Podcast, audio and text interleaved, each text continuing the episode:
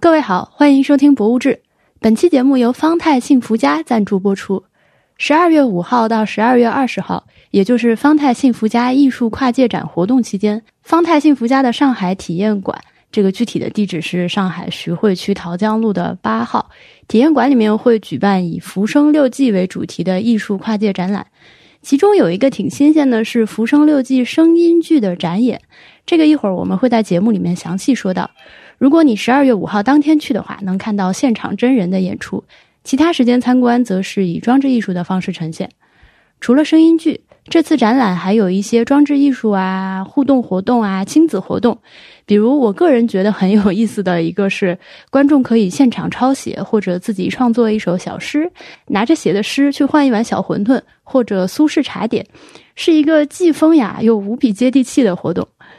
我们欢迎大家来和本期节目互动，参与方式呢主要有两种。如果你十二月五号当天人在上海，想要获得一张现场看声音剧展演的门票的话，就请你务必在方太幸福家这个 app 里面，幸福大院这个板块里面参与互动话题，井号浮生若梦，逗号烟火人间，就有机会抽到一张现场的门票。这个门票非常的稀有，一共只有八十张。除了门票之外呢，大家还可以在微博或者是小宇宙的本期节目评论区里面，同样是参与互动话题，井号浮生若梦，逗号烟火人间，就是八个字啊，浮生若梦，烟火人间，中间有个逗号，这样，呃，可以写你对本期节目的反馈，也可以分享自己日常生活、家庭生活的一些点滴。我们还会再抽出四名听众，送出方太准备的精美展览周边。幸福大院这个板块在方太幸福家 App 发现这个页面的功能导航下面，可能藏的有点深，大家别错过了。好，那接下来是今天的节目。今天和我一起录制的呢是 HB，呃，这个卡斯是 非常顺理成章的，因为今天我们要聊一个家庭生活的话题。那今天难道不是聊《浮生六记》吗？《浮生六记》就家庭生活呀。啊，对。几个月之前，我和可达一起录了一期节目啊，是姑苏雅正一日游。我跟可达参观了位于苏州的吴中博物馆，然后晚上还去参加了网师园夜游的活动。当时其实对于网师园夜游是一个非常遗憾的感受，就是它在这个世界遗产网师园里面得天独厚的条件，结果呈现出了一个不好的。演出效果，当时我们就想，不知道苏州其他园林里面有没有一些能把园林本身利用的更好的演出。那结果这次呢就被我发现遇到了。我和 HB 十月三号一起去了一趟苏州，看了刚刚我们口播里提到的《浮生六记》声音剧的展演，以及《浮生六记》昆曲的演出。这个这个演出就让我觉得非常好。在在石景园林文化遗产里面演出的效果，应就应该是这样才说得过去嘛。这这两个演出具体的地点呢，是呃声音剧的展演是在沧浪亭对门的可园里面，昆曲的演出是在沧浪亭里面，他们俩中间就隔着一条非常细小的沧浪亭街。我们在具体的跟大家说这个声音剧展演和昆曲的表演之前，可以先跟大家说说《浮生六记》这本书吧。因为也不是每个人都读过了，虽然可能不是每个人都读过他的全本啊，但是我们可能绝大部分听众曾经在初中课本上是读了《浮生六记》的一小段的。嗯，这段就是“余意同志时，能张目对日，明察秋毫；见渺小微物，必细察其纹理，故时有物外之趣。”我念这两句，大家是不是一瞬间在脑中勾起了初中上学的回忆？就是他写自己。抓来小虫子呀，或者是抓来蚊子放在帐子里面看看啊，对蚊子喷那个烟，然后假装是仙鹤在白云中 飞舞。啊，对，这段就是来自《浮生六记》这个书。那《浮生六记》这本书呢，它的作者是沈复，字三白。不过呢，后来我我后来到处找了找，也没有找到沈复这个名字是怎么考据出来的。因为你如果只是看《浮生六记》这个原文的话，他是没有提到自己具体叫啥的，只知道他字三白。嗯，他是一个出生在乾隆后期，呃，跨越了乾隆和嘉庆两朝的一个呃清朝中晚期的人。他们家呢是也算是书香门第了，他父亲一生都是给人做幕僚的。那沈复其实后来也基本上是继承了父亲的这个事业。所谓幕僚就是师爷，就是帮这种地方官就做一些秘书工作的这种人，文秘工作、文案工作。对，就是这种嗯辅助这个官员做事的这些人。啊、同时好像也兼做一些什么会计啊、记账、收账之类这些啊。Anyway，嗯，他们家当时就住在这个苏州的沧浪亭畔。啊这个沧浪亭其实也就是今天的这个沧浪亭啊，这位子倒是没有变过的。嗯，它是它名字叫沧浪亭，它其实是一个一座园林啊，而且还挺大的一个园林。嗯，嗯，它不是一个单单的一个亭子。他整本书一上来就说我出生在哪年哪日，呃，我出生在哪年哪月哪日，正值太平盛世，且在衣冠之家，居苏州沧浪亭畔，天之厚我，可谓至矣。开局是一个很，其实有点像了不起的盖茨比，你知道吗？就是每当你的人生怎样怎样的时候，你都要想到不是所有人都有你这种条件但他其实没有到那个程度了。啊！对对对，对他只是就是普通苏州市民的这个程度，我觉得。呃，对对，对我只是胡乱联想一下。嗯浮生六记》就是沈复这个人活到四十六岁的时候给自己写的一个自传、回忆录之类的东西，嗯并且分成了六卷。这六卷分别是闺房记乐、闲情记趣、坎坷记愁、浪游记快、中山记历和养生记道。其中流传下来的一共就只有前面四卷，后面两卷已经没有了。而且《浮生六记》被发现的过程也是有一定的，可以说有很大的偶然性。嗯，它是在成书不久就被人在小书摊上、路边摊上，呃，淘淘出来的。而且它不是一个父子印刷的版本，而是一个手稿或者说手抄本，因为这个不太确定是他本人的手稿还是抄本的东西。《浮生六记》这个书，它虽然是一个自传体回忆录，但它并不是通常我们理解的那种回忆录，它是按这个时间顺序，但是它不是按照这个他自己成长的这个嗯经历的时间顺序来写这个书的。他是把自己的人生分成了六个主题，主题性写作。对他六六种视角看待自己的人生嘛。他一上来就写了《闺房记乐》这一卷，其实也是现在很多读者最为推崇、最感兴趣的一卷，因为大家想到《浮生六记》，呃，当然每个人可能视角不太一样，但是最出名的也就是沈复和芸娘两个人的这个爱情故事和婚姻生活。他自己也说了，他自己也说，为什么我写自己的这个自传要先从先从闺房记乐开始写呢？因为《诗经》里面第一篇开篇就是关雎，可见这个窈窕淑女，君子好逑这整件事情的重要性。那么我写自己的也要借借用这个思路。那我们已经提到了芸娘，芸娘是这个故事里面被讲述的一个角色。实际上，如果你去看她的篇幅的话，在《浮生六记》，哪怕仅是现存的四卷里面，都不是很多的一个篇幅。甚至我如果现在耐着性子花个二十分钟跟你讲一遍的话，我可以基本上可以把书里面提到芸娘所有细节说一遍。嗯，但是芸娘这个角色又给很多人都留下来非常深刻的印象。我觉得芸娘是这个书的亮点，呃，对，虽然篇幅不多，但是亮点。对，是他这里面高光的人物。我们可以跟大家 recap 一下沈复和芸娘两个人的一生，其实说起来也很简单。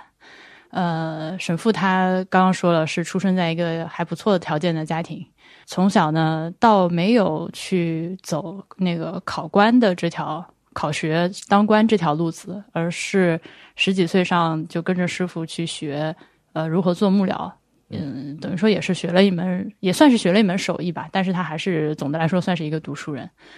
芸娘是他舅舅的女儿，表姐，对，而且比他大一点，大大不到一岁吧，是个表姐。他舅舅的家境比他们家要差一些，而且呃，很不幸的是，在芸娘很小的时候，舅舅就去世了。那他一个人小小年纪要靠做手工活计养活全家，呃、甚至还要供自己的亲弟弟上学读书什么的。呃，然后俩人十二三岁定了亲，十八岁成了亲。哎，这个他他这么早定亲，然后十八岁成亲，他中间这这么多年，这两个人怎么相处啊？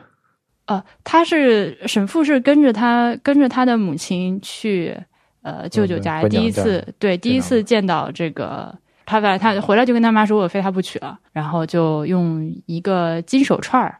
定了这个娃娃亲。这中间这几年两个少男少女互相见面，也是亲戚朋友会互相揶揄嘛，嗯，就哎呀定了亲啊什么的。那个芸娘有有有粥有饭，就偷偷藏着热了给沈父吃。就是你知道这种少年时期的丢脸事情就会被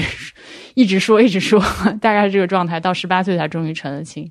一结婚俩人感情就特好。但是成亲之后，呃，沈父要不然就是出去上学，呃，再大一点就开始老是长期出差了，嗯因为他的这个工作决定了他要到处去跑项目，对，换游吧，说的好听一点的话，其实是到不同的不同的地方去给人家做幕僚。呃，但是在家的时候，两个人总是很好的。哦，我们刚说芸娘都忘了说，芸娘除了能撑起家里的这个生计之外，她还是一个非常聪明的人。就我觉得她是一个很有主意的这么一个。不，我说的是 actually 就是聪明。OK，呃，小的时候说是《琵琶行》听一遍就会背了，后来是靠着这个脑子里面会背的《琵琶行》，又拿到了写下来的文本，一个一个对，这样通过这样的方式学会了认字，是自学的，嗯，这个很厉害了。而且他做饭还很好吃，而且人又很可爱，总之就是方方面面来看都挺可爱的一个人。后来结婚了几年之后，和公公婆婆就是因为一些事情闹得不愉快，被赶出家门。主要是她背着婆婆给公公找小妾，被发现了，以及在家书里面他的一些措辞引起了公公的不满吧。反正就是这种，你要让我看，我觉得不是啥大事儿的事儿。嗯呃，但是还是夫妇两人被赶出了门，然后从此之后就一下子变得非常非常的清苦了。原来住在家里还能嗯，吃家里的用家里的，不用不用交房租，不用付付伙食费。被赶出来了之后，就过的是、哦已经不是清贫了，就是贫穷。嗯，就是吃不饱穿不暖每每天都要为下顿吃啥而奋斗。对，是这样一个状态。所以中间沈父其实也为了家计考虑去做了做做生意，跑到南方去贩一些苏杭的特产，然后也卖过酒，但是卖酒好像赔的很赔的很不不就赔的底儿掉的状态。芸娘呢是他们俩刚结婚一年的时候，中元节七月半的时候，两个人在水边晚上对月赏月喝酒。嗯那天本来很开心的两个人，一边一边喝酒一边聊天，聊到深夜。但是乐极生悲，说是鬼节可能被什么东西吓到了，然后从此就落下了个病根儿。我是不是记得太细了？但落下这个病根儿之后，从此以后就是有点什么生活上的坎坷事情，就会发病，反反复复，所以常年身体不是很好。后来有一个桥段让我觉得非常像《红楼梦》，也难怪有很多人说这个《浮生六记》是晚清小红楼啊。就是他们两个人被赶出来，已经非常贫寒，而且芸娘在重病中这个状态，为了赚点钱，帮那个有钱太太去绣心经，赶了一整周的时间，一个一整个星期刺绣了一卷心经，结果呢就加重了他的病情。这段就特别像那个永晴雯病补雀金球的故事。嗯到后来真的病得很重了，他们俩为了养病，把一双儿女留在家里面，自己自己搬到就是条件更好的朋友家里去越冬。这小孩好残忍啊！对，但是真的是无可奈何，因为他们自己在家里面生活条件太差了。那他为什么把小孩留家里面？你怎么能拖家带口到人家去养病啊？就是再好的朋友，愿意在这种饥寒交迫的情况下生着病收留你，也也得有个度吧。反正反正这趟出去养病呢，就再也没有，就芸娘就再也没有见过孩子，她就就去世在外地了。这芸娘去世了之后，沈父连给她收敛回老家的钱都凑不出来，只是在当地葬了。然后他那段时间就非常非常的难过，又想去出家，但是又没有勇气出家，所以沈父就是一个很多人不喜欢他，就是觉得他他是一个普通人，他是一个普通人，但是他同时也是又有点窝囊的普通人，对，干啥啥不成。那两个孩子呢，呃，女儿就小小年纪就嫁给人家当童养媳了，儿子也很惨，十八岁那年就夭折了。所以到他四十六岁写《浮生六记》的时候，他这个整个人简直是，确实是很令人心疼的一个人生轨迹。嗯我觉得他有一点可取的，他他还挺乐观的。呃，就是他经历过做这些之后，最后落落的一个这么局面，他还能把他这前半生的故事写下来，说明他还是就内心还是能挺能能坚持下去的，不是说真的被生活压垮了。嗯，而且他写到自己不管是小时候的一些趣事，还是和芸娘两个人相处的这个细节的时候，他挺得意的，我感觉有些地方。对，而且你也能看到这些回忆对他的强大的精神支撑的力量。嗯，他写到这些东西的时候，明显是开心的。嗯嗯，可能这也是为什么这个书会感人吧。你又能读到这两个人可爱的样子，然后最后又是一个悲剧的结尾。那悲剧可能总是比喜剧更能打动人心一些。而且沈父和芸娘在被赶出家门，生活过得那么艰难，就冬天穿个单衣，一家人哆哆嗦嗦的，只能靠跑跑跳跳来暖身子的这样一个状态。但是生活的这个困苦并没有剥夺他们，就是就我感觉是“贫贱夫妻百事哀”这句话在他们身上不适用啊。就他们虽然过得很苦，但是他们两个这个日子还是他们两个还是一心的，就是一条心的。嗯，这个家没有散掉。这里面有很多让我觉得。很感动的细节啊！我最喜欢的一个部分其实是，但是沈父是出去出差还是去找朋友打秋风，我忘记了。总之就是要坐船经过太湖，然后他就跟芸娘两个人一起坐船泛舟太湖之上。然后芸娘当时看到这么大一片水，是 我这话说的，他他被他觉得很感动这个场面，然后说很多闺中女儿一辈子都没有见过这样的场面。让我觉得是在他生命结束之前还有这样一个壮阔的回忆，在我看来，比一些呃在家里更加日常的事情更能打动我吧。嗯，而且我觉得明亮他本身的性格就是这样，他是一个就是愿意去欣赏这种事情的人。你比如说，他从他就女扮男装去赏灯这些细节也能看出来，他不是一个中国传统文化中对女性定义的那种身份。大门不出二门不迈的样子，对，就是整天就是持家，把把家里收拾好，相夫教子这样。他是一个很有自己的、很有自己的情趣、很有自己的审美的这么一个。这可能也是为什么他被要被公婆赶出来家门的这个一个潜藏的原因吧。但他他有些操作也确实很奇怪，是是。但你想，他他在那个年代中还是有他的价值观嘛？我觉得这可能也是为什么就是。呃，就后这历代文人都对这个芸娘评价这么高，她是一个可能大多数男人都会想要的这个太太的形象。对啊，那林语堂不是还说她是什么中国文学史上最可爱第一人嘛？大概是这个意思吧。除了沈复和芸娘两个人就是从喜转悲的人生故事之外，我自己印象蛮深刻的是《浪游记去》的这一卷，虽然其实是一个流水账啊。他就是写了我哪年哪月，就就他就是写我哪段哪段时间在哪里哪里看了什么什么，但是因为他写的很多地方都是我们实际去过的，甚至有很多地方是博物志专门为他做过节目的，所以 我有一种奇怪的感觉，感觉沈复是一个呃活在两百多年前的博物志嘉宾，而且他这个人呢又有一点别扭的，呃，突出一个文人性格嘛，就是在在评价很多的。自然风光和人文这个景点的时候，他都说我这个人和别人不太一样，呃，别人不喜欢的我偏偏要喜欢，别人都说好的我却要批评批评，大概是这样。所以大家如果看《浮生六记》的话，其实可以呃别光顾着看前面的那些部分，这个都翻一翻吧。而且本身就是很薄的一本小书，如果你觉得看文言稍微有点吃力的话，前两年张家伟。给《浮生六记》写了一个白话文的译本，那个读起来会可能更顺、更简单一些。但其实这种这种晚清的已经很好读了，它都不能叫文言，它就是白话，只是晚清的白话跟现代白话有一点有点差别。我们说完了这个《浮生六记》大概是一个什么样的故事，可以跟大家汇报一下去苏州看这个演出的状况。这个演出是十月三号晚上在沧浪亭里面举办的。然后，因为我们俩住在南京，过去非常方便，我们就在当天去苏州，白天在苏州转了一圈，然后吃了很多好吃的，然后晚上就看了一下演出。之前我去过很多次苏州，但是我没有还没有去过沧浪亭，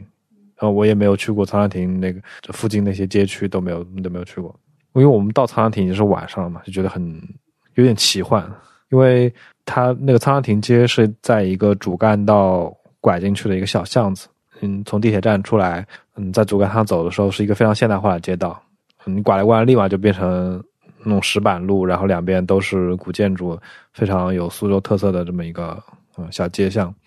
然后你再往前走一点，就会发现一个非常奇怪的罗马式的建筑，是一个新古典主义的纪念馆。曾经的苏州美术专科学校的旧址，然后现在是纪念美术专科学校的校长这么一个纪念馆。阎文良，嗯。然后就这个整个的图景就觉得有一点呃混搭，而且那天晚上是下着大雨的，嗯，呃，我们不管是声音剧还是昆曲，它都是在室外演出的，所以其实我当时心里半室外吧，对，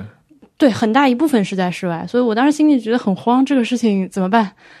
呃，结果没有想到下着大雨，也不仅演了，而且还别有一番意思。嗯，那天这个看演出的顺序是这样的：我们是到了之后先进的可园，就沧浪亭的对面，对，沧浪亭的正对面，这个声音剧的展演就在可园里面。这个《浮生六记》声音剧是由李磊，呃，我不知道大家认不认识这位啊？他他之前是一个挺著名的电视主持人。这个《浮生六记》声音剧就是他作为主创来做的。如果如果你对他感兴趣的话，其实可以是在呃网上搜到，在音频平台上可以收听。嗯，我自己听下来的感觉是，它介于广播剧和有声书之间的那样一个形式。它是有角色扮演的有声书演出，然后里面有比较丰富的那个声音细节的设计。但是我我我是觉得在那个现场听跟在网络上听这个声音还是体验上有很大的不同。那当然非常不一样。我们现场那个感觉太好了，因为还是再拉踩一下网师园，就是 之前网师园他们那个灯光设计的就特别的白白糟蹋了那么一个园子，然后可园当时这个声音剧展演就好很多，因为可园它其实是一个。呃，结构上来说相对比较简单的一个园林。进去之后，过了前厅，面前是一弯月亮门，一个圆圆的门洞。嗯，穿过这个门洞，对面就是一小汪湖水，然后有亭子和一些假山，是一个很 straightforward 的一个 layout。嗯，没有那么曲径通幽。呃，对对对。然后就它就很适合作为一个舞台来来呈现。对，它天然就是一个舞台的感觉。我其实刚去的时候以为是呃。观众在这边，然后看湖对面的那个亭子和平台上的演出，结果没想到是进去之后让观众到那个湖心的那个亭子那边，然后看这个圆形门洞后面不停的有人出来换人出来做演出，所以他演出的形式大概是这样的：有现场的那钢琴和大提琴的配乐，然后有现场的这个有一个女中音的歌手唱的。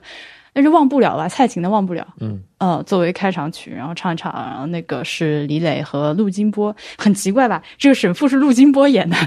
OK，陆金波是谁？陆金波是一个，他是个出版人，知名出版人，旗下签约了韩寒、易中天、冯唐、安妮宝贝。对，所以我当时看到这个呃声音剧介绍说是陆金波演的时候，我说啊，是 The 陆金波吗？结果没有想到真的是 The 陆金波，还挺神奇的。当然，他们这个展演并不是把整个声音剧全本演下来，不然那太久了。他们是截取了一些精选的片段，当时演了大概半个小时左右吧。我感觉还不到，我感觉很快就结束了。你觉得快是因为我们心理预期它会很长，结果没想到还一会儿就完了。看着表大概半个小时，除了这些灯光、音乐啥的之外，所有接待观众的这些导览员都不出戏，都穿着就是明明代的，对，都扮上了。都穿着汉服，然后挑了个小灯笼。对，引路进去的是穿着那个就是家丁小厮的衣服的一个。演出开场的时候，因为他那个湖水就是绕着一圈，正对面是那个月亮门，然后右手边是有奏乐的亭子，大家每个人手里都打着一把伞。所以其实你稍微往后站一点的话，是看不清楚在演什么的。但是我倒觉得在当时那个现场环境下，这个事情不是太重要。对我，我坐的位置完全看不到舞台，但是我也很 enjoy 他的那个表演，因为他把那个氛围营造的挺好的，就是用灯光、用声音，然后配合当时那个下雨的天气，然后我就坐在后面听着他们在这个就听着这个声音去，也感觉挺好。你不需要看到那个舞台也无所谓。当然，悲苦是这个美好爱情的一部分，所以配合着雨天就很。这即便不亏不悲苦，我觉得他们的爱情故事也挺适合在这个雨天里面的。而且它那个园子其实也有一点大嘛，你不一定需要坐着那看着不动的听，你可以边在园子里走边游园，一边听着他们这个在表演的这个内容。对，后来我就直接爬上了那个可园后面假山的亭子，从亭子上也能看到演出。嗯，而且它就是因为它的现场的声音音响效果还挺好的，你走到哪儿，嗯，都能听得清楚他们在就是在说什么。这点他们还是做的很棒，一看就花了很多钱来做现场的那个声音效果。对你说到钱，我记得上次我们说那个王世元的时候也说了，能不能把这个价格搞高一点，但是演出效果搞好一点嘛？现在事实证明，就是 门票贵了之后，好像确实就真的上了一个巨大的档次。那天可园这边加沧浪亭那边两边的演出的门票是一五八八，还是很贵的。嗯，是的。呃，所以其实除了我们之外，我看大部分来看的是中年人居多。嗯，对，有有有有。带小孩的那种，就是年轻人一般都是中年人带来的小孩。是，当然我们俩是因为我们俩是那个蹭票混进去的。我们是获得了赠票，我们并没有套这个一五八八乘以二的价格。对，大家不要对博物志的经济能力产生什么不切实际的幻想。对，但是呃，因为这一切，我觉得都都形成了一个非常完整的作品，包括你身边跟你一起看这个演出的其他的观众，加上这个环境，加上它的音响效果，加上它的演出的。内容，呃，我们看完了这边声音剧的演出之后，大家鱼贯而出，来到对面沧浪亭的门口。那这个时候，沈复演沈复的这个演员，他出场方式非常的抓马。嗯，他们这个表演就，我觉得还安排的非常的精巧。就是你在这边，呃，听完声音剧，声音剧，呃，在整个演出来说，就相当于是一个开场、序章、开场。嗯，他可以向你介绍大概这是一个什么样的故事，主角是谁跟谁，然后他们发生了什么，然后这介绍完之后，真正的表演都才才开始，然后大家从可园出门，出门的时候，这个恰恰好，嗯，演出方安排的就是当观众出可园的时候，走向街对面的沧浪亭，这个时候沈复就从沧浪亭街旁边的小河乘船过来了，把所有的观众很很自然的就融到了这个表演的场景里面，那个沈父旁边的小书童就。叫大家让一让，让给公子让条路什么之类的这些，对，扶着他上岸。对你，你很自然就把自己融进去。就是对，而且就是穿着蓑衣的一个船夫把船撑过来。对，呃，这个时候必须夸一夸这个昆曲演员，这几个昆曲演员，四个，就是主要角色四个。对，对，整个《浮生六记》这个昆曲呢，它不是一个传统曲目，就是新创作的。嗯，呃，一共是六场戏。一晚上两个小时之内就能演完，是一个非常短小精悍的一个新编的剧目，就是根据《浮生六记》的这个内容来写的。然后主要，呃，应该说其实就是根据这个闺房记乐这块来写的。接下来会有对昆曲情节的剧透，不想知道的朋友们请转跳到下一个章节。可以介绍他编的这个编排的方式，他编排的方式是把这个故事作为沈复想要成仙。想要成仙道路上，这个神仙对他一个试炼。对，这四个角色里面，一个神父，一个芸娘，另外两个是两个神仙，两个小神仙。对，就是呃，这两个神仙很赏识神父的文笔，想要让他封神成升仙，然后就给他一个考验，因为当时在这个时间点上，芸娘已经去世了，然后就让神父呃用用六卷书把他和芸娘的故事写出来，然后写得好就让你成神，对，写得好就让你让你成升仙。然后这两个这两个神仙就每一场给神父一张纸，说你，然后让你的故事，让你把这个芸娘跟你跟芸娘故事写出来。然后他们给神父造了一个假的芸娘，就是用尘土和这个用尘土化幻化成一个这个芸娘的形象，然后陪着他把自己过往的前半生的就故事往事再来一遍，再来一遍，就让他回忆起来，让他写这个故事。就我感觉这个又给这个。本来这个故事又加了一点悲剧色彩，对，嗯，就是，反正在在这个，我觉得他的文学性上是也是非常非常好的，就是这个编排，嗯，而且这个编排有一个好处是它非常完美的和呃沧浪亭本身的这个园林的结构和建筑结合了起来，嗯，就这个昆曲他曾经是去过法国的阿维尼翁戏剧节的。它是以昆曲的形式，其实是一个当代戏剧的演出，嗯，很像现在有一些比较新潮的外国的剧来了之后，在一栋楼里面带着你跑上跑下那种搞法。这个是你并没有座位坐着看的，你进去之后上来两个小神仙，对吧？大家第一段序章唱完了之后，会来大家跟我们一起走，走走走，走到下一个场景，然后这个时候芸娘出来再唱一唱，然后大家再一起走，走到下一个场景，是在这个园子里面。呃，天然的利用园子形成了几个呃舞台，舞台就是有几幕剧这样的一个效果的。而且在走的这个过程中，为啥说是专业演员？就哪怕是走的这个过程，他们都没有一秒钟的出戏，这个非常厉害。对，就在换场景的这个过程中，他们没有这个转场的概念，一直都在戏里面。呃，对，虽然就是对观众来说是一场戏和一场戏之间，你中间是有一个步行在里面游园的过程，但是对于演员来说，他一直是在戏里的，一直是神，他一直是他神仙的角色，一直是神父和芸娘的角色在里面。我记得从第二场到第三场转场的时候，因为走过一个比较长的一个长廊嘛，那段儿就是为了害怕冷场，嗯，那个两个小神仙还特地说：“哎呀，这个我们这个路上要不要再给大家说一段、唱一段什么的？”然后他们俩又唱了一段。我当时觉得，哦，原来专业的演员真的是不一样。呃，包括那个沈复和芸娘他们到那个第三场戏要上场的时候，其实因为它是一个园林嘛，所以就是没有所谓的后台。对，他不可能说从后台某个地方突然钻出来，他真的就是拨开观众，从观众中间走过去的。对，这个走的过程，那两个演员也都是对，一直是夫妻的状态。一直是夫妻的状态，拉着手，是走着那个昆剧演员该有的那个身段的样子，这样沙沙的走过去的。因为因为我当时在那场的时候，我是站在所有观众，他给给观众安排了一圈这个坐的地方，我是站在所有人之后的，所以演员要要进这个场地，进他的表演的这个舞台，是需要经过所有人，他会先经过我我这个位置，到我这个位置的时候，还是没有任何观众的。在没有任何观众的情况下，我看到这两个演员的时候，他们就已经是完全是在这个表演状态表演的状态了，就是他们当时就是沈父跟芸娘，就不是两个人本身。对你回想一下往事园啊，对不起，回想一下往事园，我当时一进往事园就看到那个两个那个柳梦梅和杜丽娘两个人就是在那边摊着玩手机，还互相聊天嘛，就这个完全不一样。大家如果对这个剧目和演员感兴趣的话，我会放两个链接放在本期页面上，大家可以去看一下。嗯，呃，是正儿八经的国家一级昆曲演员，而且这个昆曲的演出，它现在是绝大部分的周六晚上都会演，就是每个周末都会演，会有一些停歇的状况，大家可以具体去看他们的演出日历。而且虽然说这个门票很贵啊，但是每一场演出都有一张特价学生票，一百五十八。看手速，看手速，我非常推荐大家有有有机会的话去，如果你还是学生的话，抢一下这张票，我觉得是非常值得看的。对，我觉得呃呃，就总的来说，如果你能买得起一百五十八、一千五百八十八这个门票的话，去看一次是最非常值的。呃，对，对，我觉得整个表演是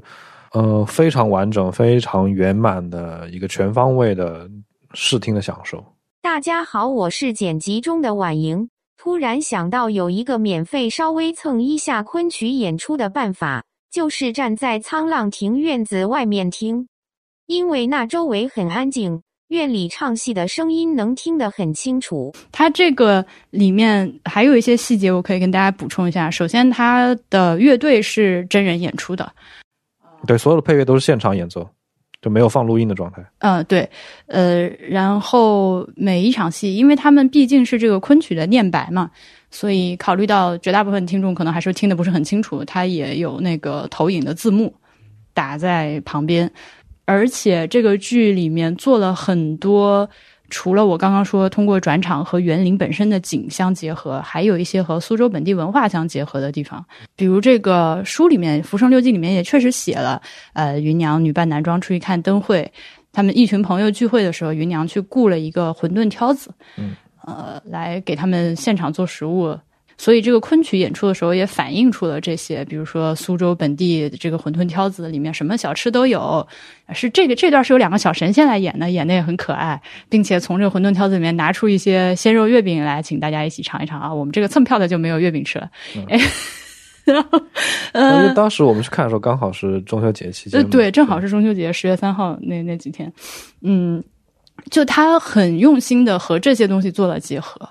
对，而且那天因为下着大雨嘛，呃，他们有好几场戏都是要在假山上演的，嗯，那个其实蛮危险的，因为很黑。他上台的时候，他不能打个手电筒一照，他就穿帮了。他在那个很黑的状态下，穿着一身戏服，尤其是那个昆曲小生的鞋子，是一个船底鞋，嗯，它本身就是一个垫起来的一个松糕鞋，而且而且是一个就着地面积非常小的松糕鞋，那个滑的话就也挺危险的。呃，在那个上面演，呃，同时也因为下雨，它有的有的有的环节它是在廊下演或者是在室内演，那当然不用，但是在室外演的时候，还要在临时手里再打一把伞。嗯，专业的演员就是他打把伞了之后，也不影响他之前的这些所有的编排和编舞之类的。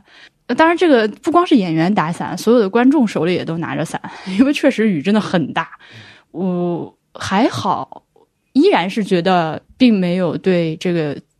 看戏的体验有多么大的影响。对他，但我觉得他们那个团队很细心的给所有的观众都发了一把透明的伞。虽然你不能说打了透明伞，你完全不挡你视线，但是比起观众自己每人手持一把五颜六色的伞，或者还是好很多。黑伞伞会在感官上会好很多的。嗯，那天那个雨大到敲在沧浪亭里面那个植物树叶上的声音，真的是就像电影特效一样超大声。而且当时我们就非常佩服这个演员，他们就是靠自己肉嗓在唱，因为是没有任何扩音装备的，没有话筒的，就是纯。人声在唱，但是他们的声音之洪亮，我觉得哇哦，他们的发声器官跟我应该不是同一个结构。在我觉得是在假山那一场，因为离观众稍微有点距离，而且说完全室外，所以有点听不清楚。其他的，比如说在回廊里面演，在室内演，都都非常，信号都非常好。呃，演到最后，他这个戏是这样的，就是沈父说：“这个神仙我不当了，我太伤心了。”写了四写了四卷之后不写了。嗯，最后有一场是在这个沧浪亭靠近出口的一个小池塘旁边，扶着一块石头，呃，很悲苦的唱了一段，说不写了，不写了。嗯，呃，然后这个剧就完了，是这样的一个一个状态。嗯，哎呀，真希望在天气好的情况下再去看一次，真的很好。非常非常推荐大家，呃，去 check out 这个。呃，《浮生六记》的昆曲演出以及《浮生六记》的这个声音剧，如果你想看声音剧的现场演出的话，就是十二月五号在上海方太幸福家的这个体验馆里面就有现场的演出。我们其实跟大家汇报完了看戏的这个体验，我觉得可以就《浮生六记》这个书本身再多说说，因为我知道有很多人是非常推崇这个书的，而且是非常，尤其是非常推崇它里面的一些。爱情生活啊，亲密关系啊，包括家庭关系、婚姻关系这些部分的。但其实我觉得这种喜欢很大程度上是带着一种滤镜去看的。尤其是如果我们以一个今天的标准来看《浮生六记》当时描述的这个生活状况的话，其实有很多可以讨论的地方。就我觉得他这个书里描写的这些故事，他就或者说他文他描写这些故事的文笔，可能在同时代小说里都不是很顶级，但是。嗯，我理解有这么多人喜欢，是因为他很真实的描绘了很多细节，嗯，就是那种文字间流露出的真情实感比较打动人吧。你说他写的多么好，或者是故事多么精彩，其实都不是。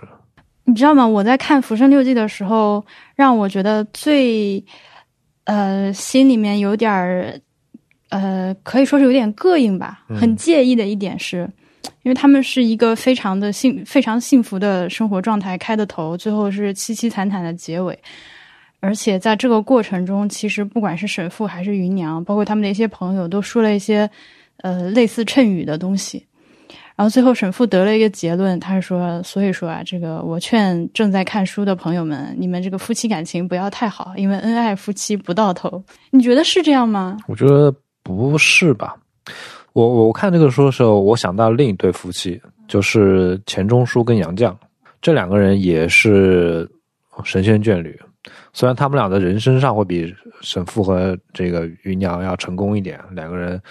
嗯，都是相对来说顺利太多了，都都是这个文学巨匠算是。然后，然后他们的家庭环境也比这个他们俩好太多。但是，就是这两对夫妻，呃，相处给人的感觉是，是对我来说是很很类似的。我看沈复和芸娘这个故事，就是他有他有一个点，就是会会两个人夫妻之间就是对饮，就坐在一起喝酒聊天。像这种，我觉得在当代是很罕见的。就我跟我身边的朋友了解的情况，就是嗯，至少在如今，就夫妻两个人有一起坐下来聊一些，嗯，一边喝酒一边聊一些不那么生活的话题，这种太少太少了。这样嘛，那我们俩还挺经常这么。我们俩是，就是我我身边很多朋友就说我们俩这个相处状态也是很很罕见的，就是会聊一些除了明天吃啥，然后孩子怎么办，这个花这个月花多少钱这种这种问题以外，会聊一些会聊一些艺术，聊一些个人的体验、体会、感想这些东西。呃，我记得最近还看到有微博上。有一个播客听众，我忘记是谁了，对不起，ID 一时想不起来啊。总结了一下播客界的夫妻档，大家如果感兴趣的话，可以去听听看。我好像也提到我们俩，然后也提到了津津乐道的朱峰和舒淇啊，枕边风的两口子，还有迟早更新的迟早更新的两口子。啊，我觉得基本上做播客的夫妻都是有一点，就是会能够相互沟通的，就是你没有办法沟通的话，是没有办法在一起做播客的。而且其实我觉得，至少我们俩吧，除了在录播课的这个短暂的一两个小时之外，还是有很多话可以说。所以当我去读《浮生六记》，沈复写他们两个人喝酒聊天，可以搞到半夜，可以一直可以一直聊到半夜才去睡觉，就是我觉得非常，我不太有什么向往的感觉，因为这个是我的日常生活。对不起，今天这期节目好像 这个浓度有点太高了，对不起。但是确实是这样的，所以有一点，所以就像你一开始说的，不太像是在读一个古人的文章，呃，不太像是在读一个古人写的东西，而更像是今人的一个日记。它 somehow 对我来说非常的亲切。其实今天的话，大家所谓的自由恋爱，那两个人还是先做朋友，再谈恋爱，再结婚的嘛。呃，理论上说啊，但是当年在他们那个阶段，呃，当年在他们那个时代，能够这样一枪命中一个好朋友做自己的这个配偶，是概率好低的事情。他们也不是一枪命中，他们是从小在一起相处，两个人处的比较融洽。哦，actually，沈复一开始的时候，他八岁的时候定了一个更小的娃娃亲，对，但是定的那个亲的那个女孩子死掉了。嗯，为什么他这么惨？他怎么一说就是惨？那呃我我我我之前还特别爱听一个播客，叫那个呃 Couple Therapy with Candice and Casey。我逮着空，我逮着机会就给人推荐，是我很喜欢的一个 YouTuber，那个 Casey Neistat 和他老婆 Candice 俩人在一起录的播客，但是已经很久不更了。嗯，你知道很多很多人都特别喜欢 Candice，因为觉得她是一个 girl boss，完全不管别人的这个评价和目光，就就是过出自己，就真的是把日子过出自己的样儿。啊，他这个节目呢，就变成他们两个人，他自己在节目里说啊，这个节目就是我们夫妻两个人真正坐下来不刷手机，啥也不干，干 互相聊天两个小时的唯一场合。那个那个节目也很推荐大家去听啊！如果你对呃听这个夫妻俩在线吵架感兴趣的话，一些拌嘴，包括怎么哄孩子睡觉，以及给孩子喂安眠药之类的这种事情。哎，又扯远了，我们再说回这个沈父和芸娘。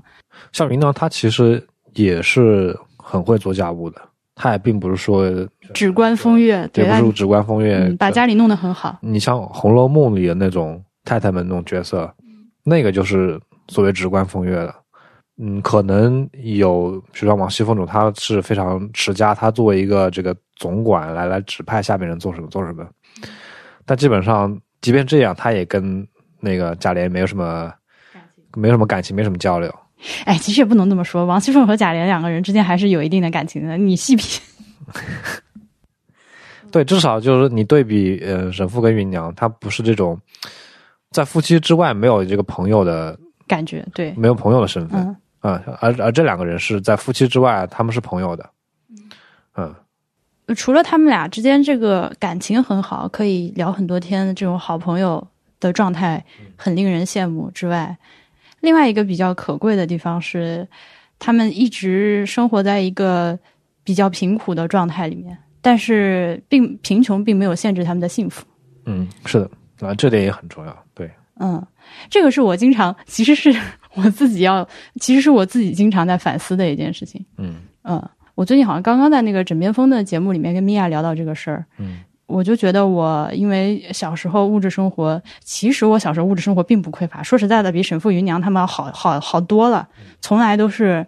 衣来伸手饭来张口的状态。但是因为，但是因为有对比，就觉得别人家的小孩这个有那个有，呃，小时候总觉得自己缺着了，然后其实成年之后有很大一段时间都是在疯狂的买东西的，嗯，要通过这个东西来弥补自己 内心的这个空虚。但后来这这几年慢慢意识到这样真的是不对的，也是不行的。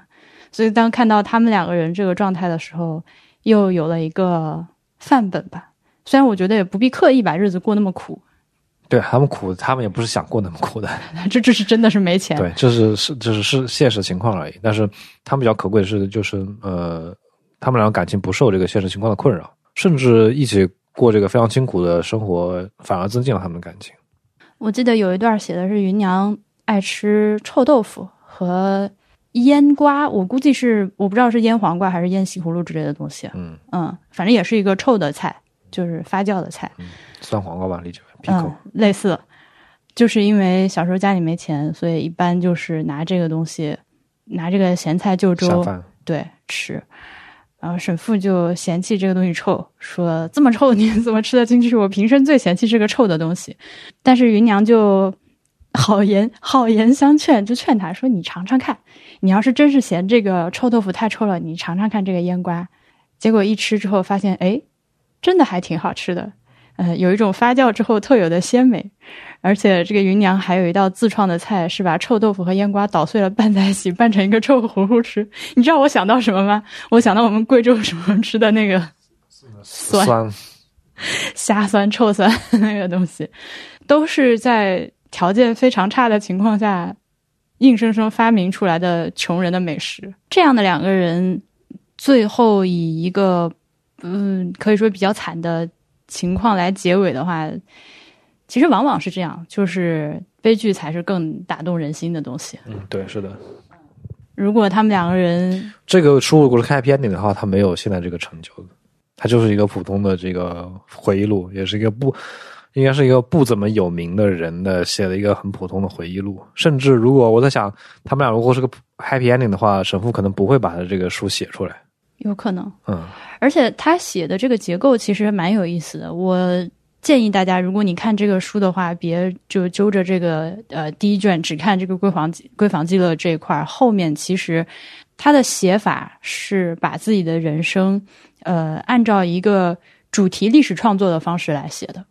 其实，在每一卷里面都是从小写到大的。嗯，那有一些在一开始的前两卷里面没有写清楚的，为什么当时发生了这样的事情，你会在后面，你会在后面的章节里面找到答案。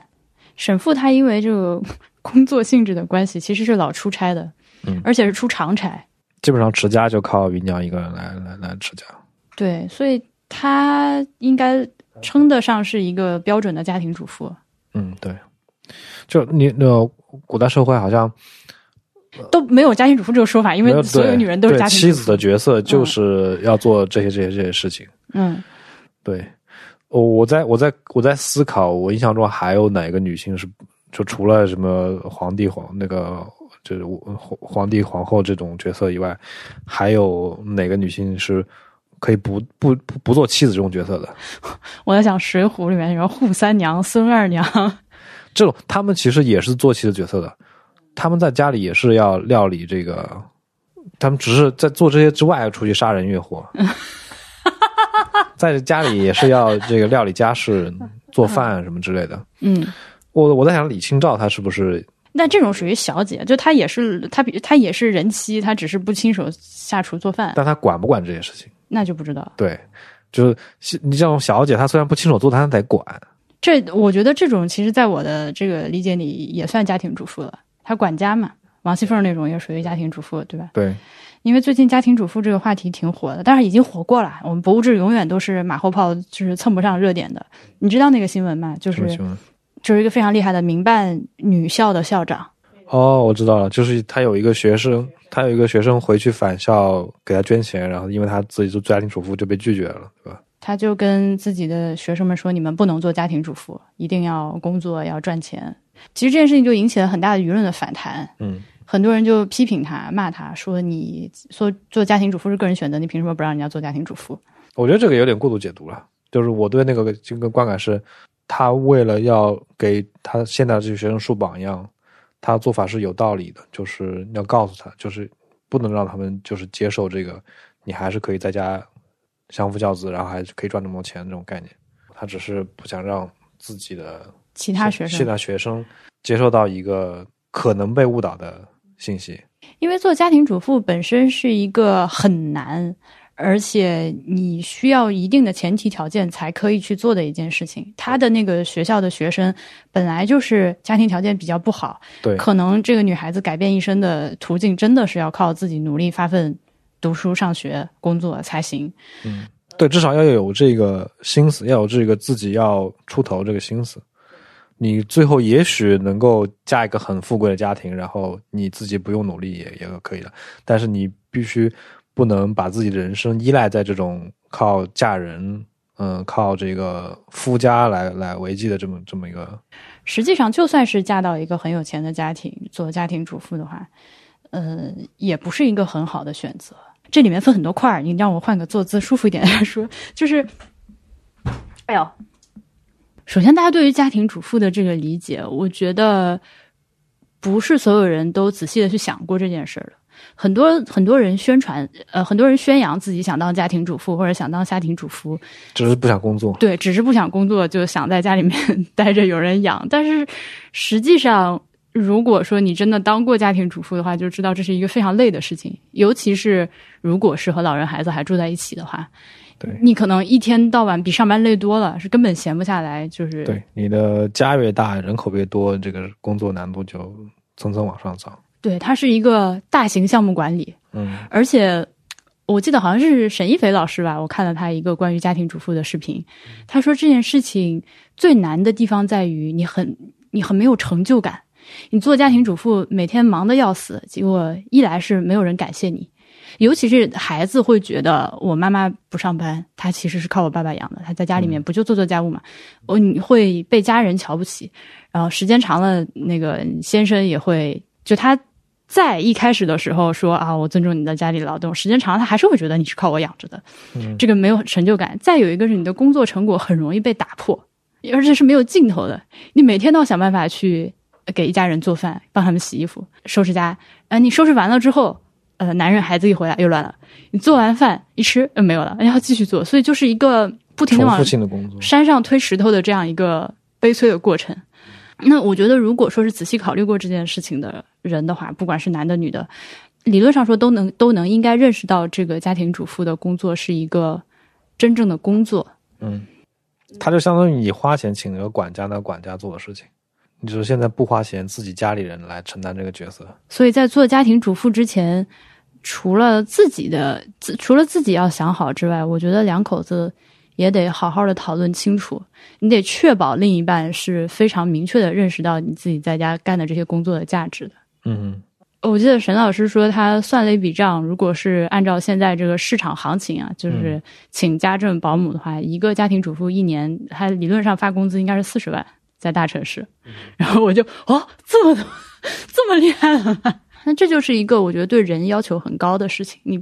不太能要求，嗯，不太能要求每一个在外赚钱的那个家庭成员都能理解这件事。我觉得其实还是很好理解的，就是如果这个家庭他的，嗯，他是从双方都工作到一个人在家持家这么一个状态的话，我相信这个持家人他如果不是特别能力差的话，会给这个家整体面貌带来非常大的改变。就是你家里有没有一个这个呃人全职在持家，面貌是非常不一样的。或者说，我觉得难度是在于在今天这个大的社会环境下，很难有很多男性真正的发自内心的尊重这个女性的家庭劳动。对，主要还是一个认可的问题。我觉得，对，不管是嗯自己这个双方的认可，你另一半对你的认可，以及整个社会对这个你的这个 title 的认可。对，甚至我刚刚那个话都不一定是只有男性认可女性的家务劳动，女性认不认可男性的家庭劳动也是一回事。对，其实男性做家庭主妇是更这个不被认可的。就是你如果是一个男性，然后你太太在外面赚钱，然后你在家持家，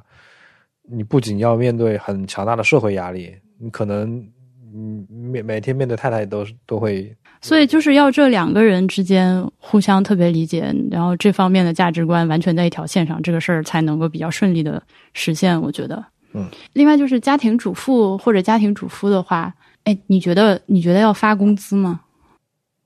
嗯，我我如果是我做家庭主妇，你在外面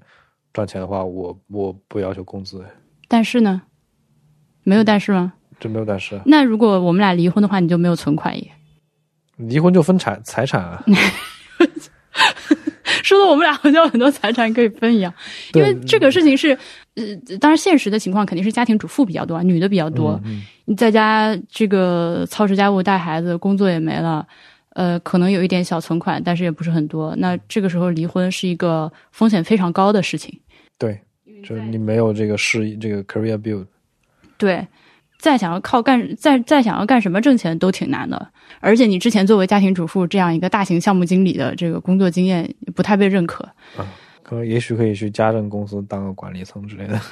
什么鬼？你这思路，所以我就觉得那个沈一斐老师他是说的很好。他说一个健康的婚姻关系是两个人都不怕离婚，就是都哎，他那话怎么说来着？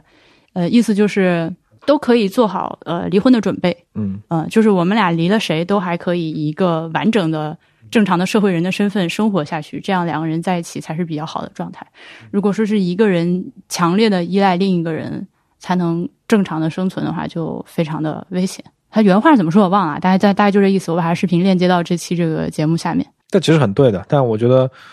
构建这个这种平衡不一定需要靠给呃持家里方发工资。假设我作为家庭主妇的话，我会需要花很多时间去做持家以外的事情，那个可以作为我 side project 或者是我的人生的第二职业这么一个。这么一个选择，呃，对，我记得我前几年在接受那个利器成播客的那个采访的时候，他上来想让你介绍一下自己嘛，我就说我自己是个家庭主妇，但我那个采访发出去之后，我过段时间想，其实不是，我并不是，我是一个全职 podcaster，对我只是在家工作而已，而我们家实际上的家务的情况是我们俩都干的，嗯，而且 sometimes 你比我干的更多，嗯。所以看过那篇采访的朋友们，对不起，我 strike 那句话，我不是一个家庭主妇，我我我我对我们家的这个呃操心和劳动的程度和密集度，远远没有够得上一个家庭主妇的这样一个定义，或者至少没有够上我心里家庭主妇的定义吧。但其实我是很愿意当家庭主妇的，你知道吗？但你不会觉得像我刚刚说的那些没有成就感的这些事情，对你来说是个困扰吗？我日复一日的干那些杂事。嗯，我的成就感很大程度上不取决于其他人对我的认可。我我我我觉得我把这日常的简单的事情做到非常完美，这件事情里边我就能获得成就感啊。这个是我很佩服你的一点，就你不太管别人是咋回事，你就过你自己的。嗯，那如果你是一个家庭主妇的话，你大概是哪个路子的？你会变成就是像 Instagram 这种那种日本家庭主妇那种工厂化管理那么厉害的？不知道这个也 我没有。你你畅想一下嘛，就是如果这个事情让你来干的话，你会把家里弄成啥样？嗯，就尽量维维持在一个很完美的程度吧，因为嗯，define 完美，比如说卫生上，就是保持家里所有地方是绝对干净的。所谓绝对干净，就是你随时可以舔地面吗？不是，也不是至于，就是你可以穿着白衣服去蹭家里任何一个角落，嗯，都是没有灰的，是吧？都是没有问题的，这你不会觉得蹭过之后就怎么怎么样了。嗯，大概卫生是个这样的程度，然后至少保证每顿饭都在家里做，或者说每天至少家里在家里做一一顿饭，嗯，呃，给家人吃，对吧？可能中午饭可能因为工作就没法在一起吃，如果晚饭的话就好好做一下每天，因为我觉得吃饭是一个吃饭这个时间对于家庭成员来说是一个非常好的交流时间，就是一家人坐在一起，通过一起吃饭，就是可以聊聊天，交流一下。自己最近的这个想法，什么或者嗯，看什么新闻的观点什么之类的，就家人聊天沟通是很重要的。嗯，因为你现你知道，如今生活大家如果是工作的话也很忙，然后你还有很多的这个时间花在娱乐、刷手机上面，所以吃饭是一个很难得的家庭之间能够有效沟通的时候。所以，我我如果作作为家庭主妇或者家庭主妇的话，你会规定吃饭不准看手机，不准看电视，是为就是呃，构建好一顿这个家庭这个聚餐是一个每天一个非常重要的任务。你不是说规定吧，就是你可以营造出一种氛围，让大家愿意坐下来认真吃饭。这也是一个很大的任务，就还有就是家里所有的呃东西的规制，我觉得也是很重要的。规制好以后，你要做到每个嗯每每个要使用的人，他能够记住这个东很轻易的想起来这个东西在哪儿去哪取，而不是说什么东西一定要来问你，嗯，他找什么东西没有了就，哎那个什么什么在哪儿，就这种，而是要你要做到。嗯，把这个东西非常明确的放好，也很易，很容易拿，很容易记。收纳艺术家啊，对，也很容易拿，很容易记，导致你家里每个人想要拿什么东西，他自己就知道在哪儿。哎，那你要管钱吗？就是你会记账吗？家庭账目？会啊，会啊，这当然是工作一环节。因为我做如果作为家庭主妇的话，我没有收入来源，就我就需要有一个呃这个 income 对吧、嗯 i n c o m e 然后我有 outcome，这 income 不是我自己的，所以我要记账对这个 income 负责。就是祝祝小黄鱼播客那个早日能够呃赚足够的钱，然后 养你在家当家庭主妇。其实我们家现在这个状态就挺好的，但是确实没有随时保持在一个非常好的，就很整洁、特别干净，倒没有。呃不是一个 daily base 的，就是可能是 weekly base 的，能够保持比较好的状态。嗯，嗯，我觉得我们两个在工作都很忙的状态下，能够做到这样已经很不错了，也得益于我们家小，然后我们两个生活习惯也比较一致。包括你刚刚说吃饭的时候可以聊天这件事情，我觉得也是一个可遇不可求的。就是因为我知道很多人他结婚了之后，两个人慢慢就没话说了。我在想，这样的朋友们可能是不是其实结婚之前俩人本来就不对不是特别好的朋友？本来就不是很能有效沟通的。嗯，就好像两个人在结婚之前是做这个恋爱这一个这样一个任务，在一个任务框架下，你可以很好的交流。比如说，你跟你的同事在做某一个项目的时候，针对这个项目有很好的交流。项目之外，你们俩没有任何关系，也不是朋友，也不是什么，不会有任何沟通。我跟我同很多同事都是这个样子的。我我估计很多夫妻之间无法沟通也是这样的。在恋爱这个任务下，你们两个可以有很有效的沟通，嗯，处得很好，然后结婚了，你这个任务消失了，然后你就没有没有沟通的平台。不过话说回来，我更年轻的时候，觉得自己肯定是完全无法接受这种两个人，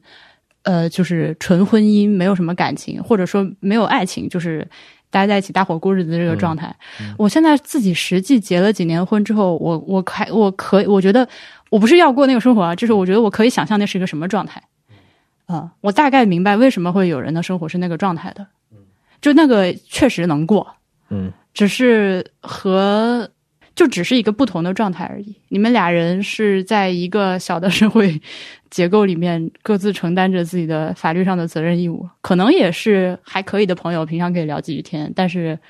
我我不太行，我不太能过那样生活。就是我觉得，如果这个人哦，我不是说我啊，我只是说嗯我能理解那样的生活。嗯，我知道。嗯我如果是我过那样生活，我不太能接受。就是如果一个人他出现在我生活里，没有对我来说没有任何意义的话，我宁愿一个人过。哎，对这个我们俩呃也是，其实刚谈恋爱不久就发现的一件事情。除了你之外，我其他的好朋友，就是再好的朋友，我如果跟他二十四小时在一起的话，可能过两天我就受不了了。呃，我所有的家人也是，我没有办法在我妈面前，就是我我跟我妈一起相处两天，还就是完全不想着哎我要跑我要跑，因为我们俩现在都是不在老家生活的嘛，其实是就不在原生家庭生活。我倒没有很多，有时候在网上看到一些人说自己一回家就是要跟爸妈干仗吵架，没有说差到那个程度，但是回去确实我不盼着回家，我也不太能想象跟父母那个一天到晚在一起。我们可能在未来可见的一大段时间里面都是现在这个状态，因为我们父母现在属于身体还不错、挺年轻的，完全可以自己爱干嘛干嘛的状态。嗯，这个事儿也是我们俩之前讨论过啊。今天这期博物志是不是 私事聊的太多？呃，我们俩之前考虑过，再过可能再过十五到二十年吧，有没有可能要把父母搞到一起？可能十十年以后就要考虑这个，就要做这个事情，着手做着手做做这个。事情对，嗯，因为我们我觉得不可能把我爸妈搞到长沙，也不可能把你爸妈搞到河口，嗯这个肯定是不行的。比较靠谱的就是我们在哪儿，他们在哪儿。嗯，这样的附近吧，隔壁城市这种也可以。因为现在离得太，